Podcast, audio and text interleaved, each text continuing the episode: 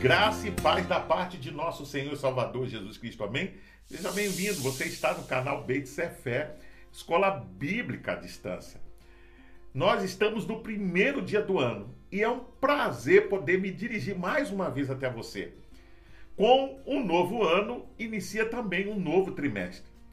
Nós estamos estudando a revista Palavra e Vida da Convenção Batista Fluminense, cujo tema central para esse trimestre será Chamados para ser santo. Um estudo em Romanos. Hoje, na lição de número 1, o tema será o Evangelho de Paulo. Se você é um aluno da escola bíblica, provavelmente sabe que a Bíblia tem 66 livros, escritos por 39 autores. Esses são fatos de amplo conhecimento de todos nós.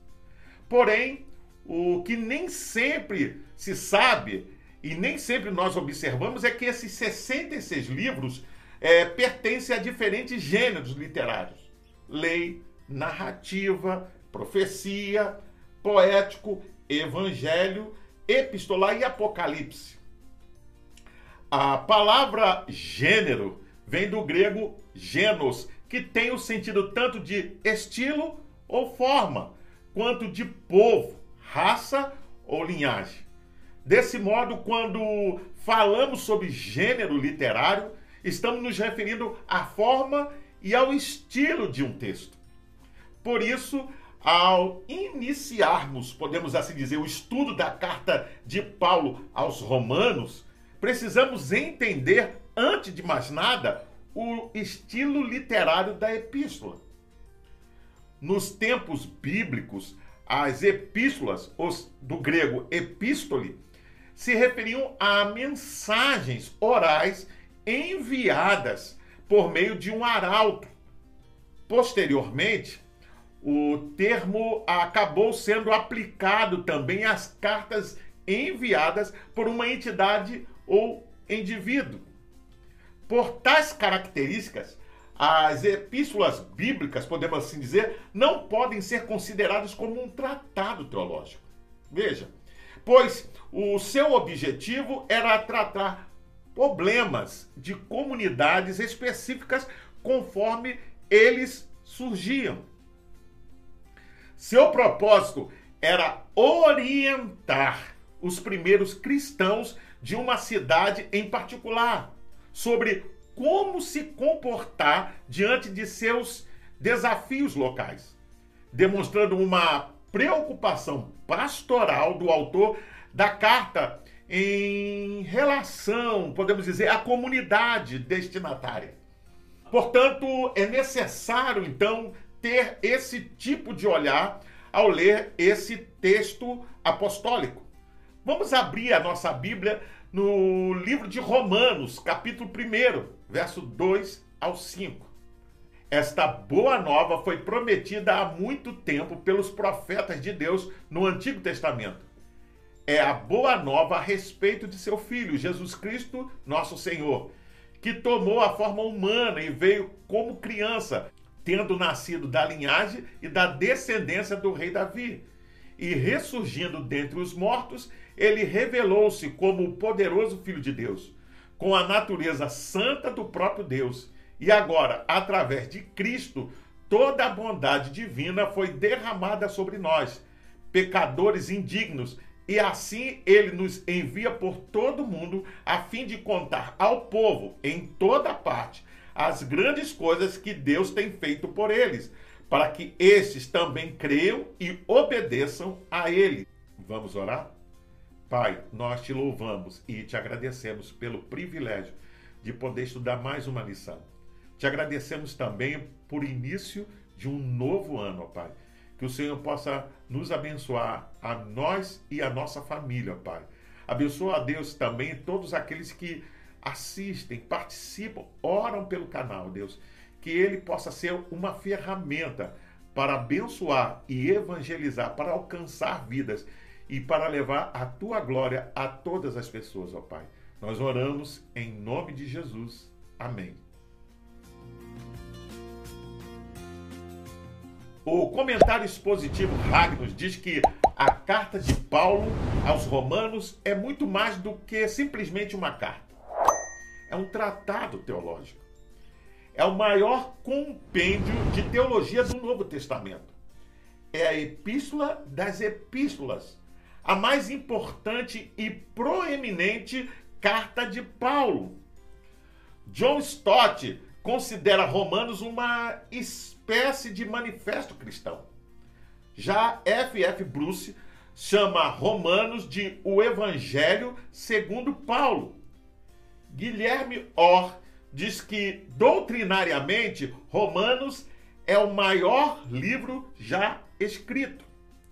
Barclay diz que nenhum livro da Bíblia exerceu, podemos assim dizer, tanta influência sobre a teologia protestante e nenhuma carta de Paulo revela de forma tão clara o pensamento teológico do apóstolo dos gentios.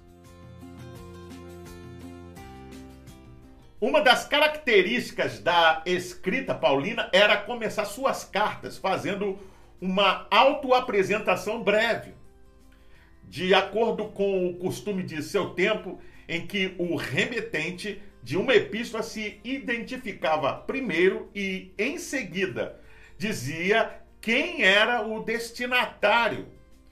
Em nosso caso, o texto diz: A todos os amados de Deus que estais em Roma. Você pode conferir isso em Romanos, capítulo 1, verso 7. Contudo, Paulo faz uma longa apresentação de si em sete versículos. É possível que o motivo dessa extensa apresentação tenha sido o fato de o apóstolo não ser o fundador desse grupo, nem ser conhecido pela igreja em Roma, que provavelmente foi estabelecida por judeus que visitavam Jerusalém no Pentecoste e se converteram ao ouvir a pregação de Pedro em Atos dos Apóstolos, capítulo 2. Vamos ler a Bíblia em Romanos, capítulo 1, verso 3 ao 4. É a boa nova a respeito de seu filho, Jesus Cristo, nosso Senhor, que tomou a forma humana e veio como criança, tendo nascido da linhagem e da descendência do rei Davi. E ressurgindo dentre os mortos, ele revelou-se como o poderoso Filho de Deus, com a natureza santa do próprio Deus. O comentário bíblico Becker diz que, a respeito da Epístola aos Romanos, Martinho Lutero escreveu: esta epístola é a parte principal do Novo Testamento. É o mais puro evangelho, que certamente merece a honra de um cristão não apenas conhecê-la de memória, palavra por palavra, mas de também dedicar-se a ela diariamente, como alimento para sua alma, pois ela nunca, veja bem, será exaustivamente lida ou entendida.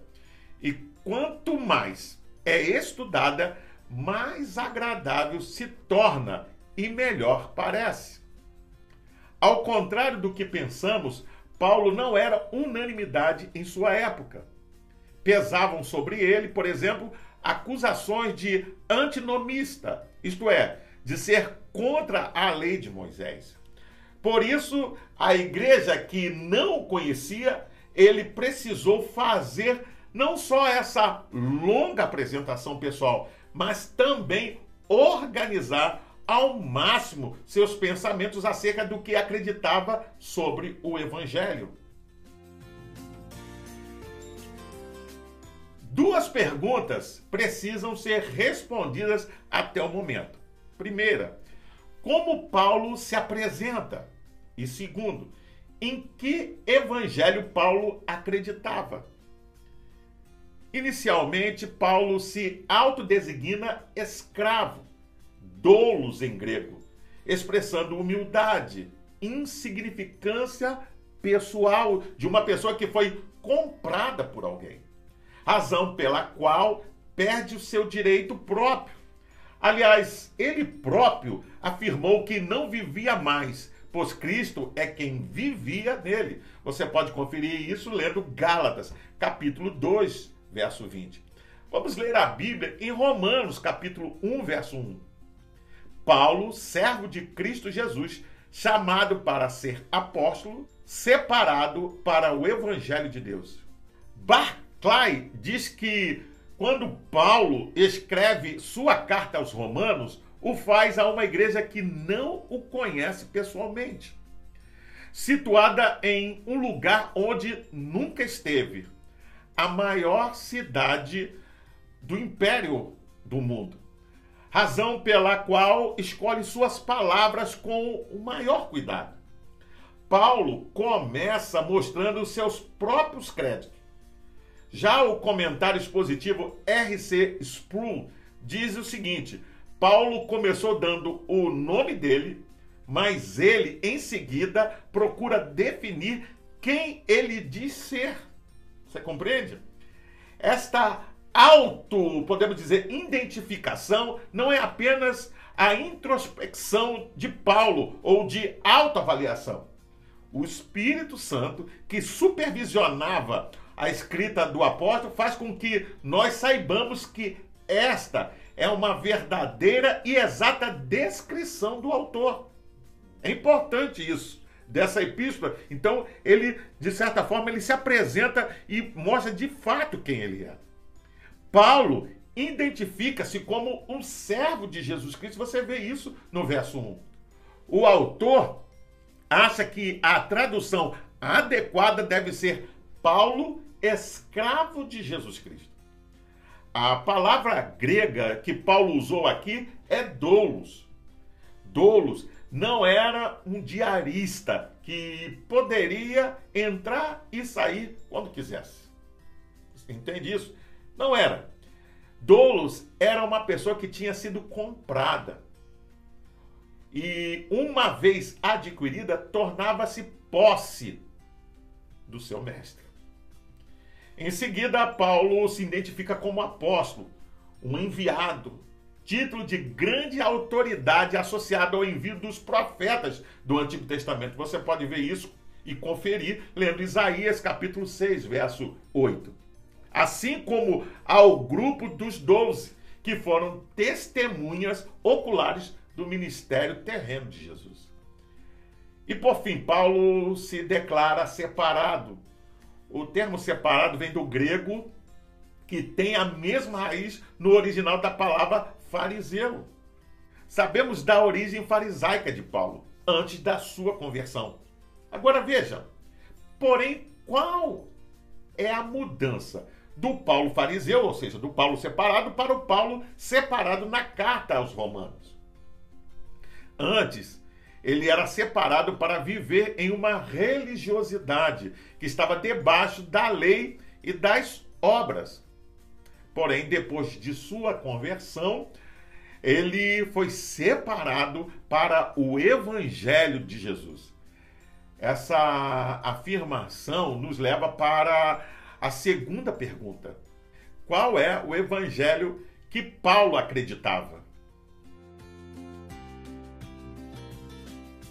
o termo evangelho não tem sua origem no ambiente religioso, mas político. Como podemos ver na seguinte citação que retrata uma homenagem dos gregos para Augusto César em aproximadamente 9 a.C. Foi decretado pelos gregos da província da Ásia por motivação do sumo sacerdote Apolônio, filho de Menófilo, de Asânio como a providência que fixa divinamente a ordenação de nossas vidas. Criou com zelo e magnificência o bem mais perfeito para a nossa vida, suscitando Augusto e cumulando de excelência para o serviço da humanidade, fazendo-nos a graça a nós e aos nossos descendentes de um Salvador que pôs fim à guerra e que organizou a paz. E como César, título atribuído a Augusto, quando apareceu, ultrapassou as esperanças de todos os que tinham antecipado a volta de boa situação. Não só fazendo muito melhor do que todos os benfeitores que o precederam, mas ainda tirando aqueles que vieram a esperança de se igualarem a ele, como o aniversário do Deus marca para o mundo do começo do evangelho. Graças à sua vinda e como as cidades da Ásia destacaram ou decretaram em Esmirna que começassem seu calendário com o nascimento do Deus. Você vai ver isso, essa referência está em Reiki é, 2020, página 304. Como podemos ver, a crença em o Evangelho já existia, porém centrada em César, não em Jesus. Paulo, entretanto, apresenta o Evangelho muito diferente do romano, pois o Evangelho dele tinha origem em Deus. Você pode ver isso em Romanos capítulo 1, verso 1. Que o anunciou por meio dos profetas, verso 2, e que é sobre Jesus encarnado e ressurreto, versos 3 e 4. Vamos ler a Bíblia em Romanos, capítulo 1, versos 16 e 17. Não me envergonhe do evangelho, porque é o poder de Deus para a salvação de todo aquele que crê, primeiro do judeu, depois do grego, porque no evangelho é revelada a justiça de Deus, uma justiça que do princípio ao fim é pela fé, como está escrito: o justo viverá pela fé. O comentário do Novo Testamento Barclay diz que, além de apresentar seus créditos, Paulo apresenta em seus esboços essenciais o evangelho que prega. Um evangelho centrado em Jesus Cristo, versos 3 e 4, com dois elementos em particular. Letra A, um evangelho da encarnação, Paulo fala de um Jesus que era real e verdadeiramente homem. Paulo pregava a respeito de alguém que não era uma figura legendária, de uma história imaginária, que não era um semideus, metade Deus e metade homem. Ele pregava de alguém que era real e verdadeiramente um com os homens que veio para se salvar. E ele prega, letra B, um evangelho da ressurreição. O fato que foi único está garantido para sempre pelo evento de sua ressurreição. Veja, os outros morreram e passaram, deixando sua lembrança. Jesus continua vivendo e sua presença conservava ou conserva ainda eficaz poder. As características do evangelho pregado por Paulo se contrapõem grandemente com a maneira com que os romanos acreditavam em seu evangelho. Por quê? Enquanto o evangelho romano tinha sua origem em um homem, o de Paulo tinha sua origem em Deus. Enquanto o romano era sobre os imperadores e suas guerras que traziam uma falsa paz, o de Paulo era sobre Jesus. Enquanto o romano era produtor da morte, inclusive a morte de Jesus, o de Paulo era promotor da vida e de vida que vence a morte por meio da ressurreição. Enquanto o romano era uma imposição, de Paulo era uma atitude de fé Veja, por parte de quem cria. Esse evangelho que está na contramão do mundo torna Paulo devedor de todos os, os homens. Você pode ver isso em Romanos capítulo 1, verso 14 e 15. Por fim, Warren, em seu comentário, diz que os versículos 16 e 17 apresentam o tema da carta. O Evangelho de Cristo revela a justiça de Deus. Justiça essa fundamentada na fé, não nas obras. E disponível para todos, não apenas para os judeus. Em Romanos, Paulo explica como Deus pode ser ambos, o justo e o justificador.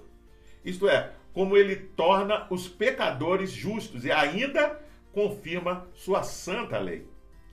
Paulo de fato afirma que desse evangelho ele não se envergonhava, pois ele é o poder de Deus para a salvação de todo aquele que crê. Você vê isso em Romanos capítulo 1, verso 16. Em outras palavras, no evangelho que é Jesus, está a dinâmica, ou seja, o dunamis, palavra que traduzimos como poder. A forma como Deus age no mundo. Nessa boa notícia encontramos o Salvador, quando cremos. É somente nesse evangelho, veja bem, que a verdadeira justiça se manifesta. Você vê isso em Romanos capítulo 1, verso 17. Não pela força ou imposição, mas pela vida, morte e ressurreição de Jesus. E como essa justiça se manifesta? Como? Do princípio ao fim, pela fé. Quer dizer que a justiça de Deus se manifesta quando cremos no Evangelho, quando acreditamos na fidelidade de Deus em nos salvar por meio de Jesus. Aliás, o justo viverá pela fé. Em outros termos, justo viverá pela fé na fidelidade de Deus. Eu finalizo perguntando: você reconhece sua condição de escravo de Jesus? Você já se identificou ou como alguém que foi separado? Que tipo de evangelho você acredita que temos pregado? Eu convido você a fazer a leitura diária que vai de segunda até domingo, onde você vai encontrar diversos textos que vão te ajudar a entender, a compreender melhor essa lição. Você também pode baixar a revista da Convenção Batista Fluminense, basta acessar o link que vai estar na descrição desse vídeo. Você entra e se cadastra e baixa para o seu tablet, celular ou computador. E não só vai poder rever essa, mas acompanhar futuras lições. Pois bem, eu sou o pastor Carlos Guerra e você está no canal Beit Sefer, Escola Bíblica à Distância. Hoje nós estudamos a lição de número 1, a primeira do ano, a primeira desse trimestre. E o tema foi o Evangelho de Paulo. Gostaria ainda de deixar uma palavra de recomendação para todos aqueles que participam do canal, mas ainda não frequentam nenhuma igreja. Procure uma igreja bíblica, que tem compromisso com a pregação da palavra. Não deixe o tempo passar, não deixe esse ano todo passar. Faça uma visita. Você vai se sentir bem e você vai ser bem recebido. Para se inscrever, é rápido, é fácil. Basta clicar aqui embaixo dá um gostei, faça um comentário sobre esta lição, deixe a sua opinião. Acione também o sininho para receber futuras notificações e compartilhe com seus contatos nas suas redes sociais, para que mais e mais pessoas tenham acesso ao conteúdo desta lição. Você também pode ouvir esta lição acessando o seu podcast preferido. Até o próximo encontro. Nos vemos em breve. Fique na paz.